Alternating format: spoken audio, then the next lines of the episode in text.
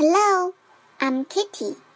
Today, I'll introduce my four classmates. 今天我要介绍我的四个同学。不过听完之后，你需要回答一个问题：Who can play football?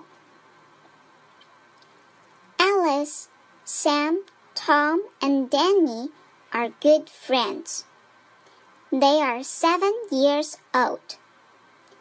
Alice is thin. She can ride a bicycle. Sam is short. He can play football. Tom is tall. He can swim. Danny is fat. He can swim too. Now they are on the playground. 你能回答了吗？Who can play football？你可以把答案写在留言区。如果你还不能回答，可以再听一遍，也可以去听听已经老师的讲解，他会告诉你们答案哦。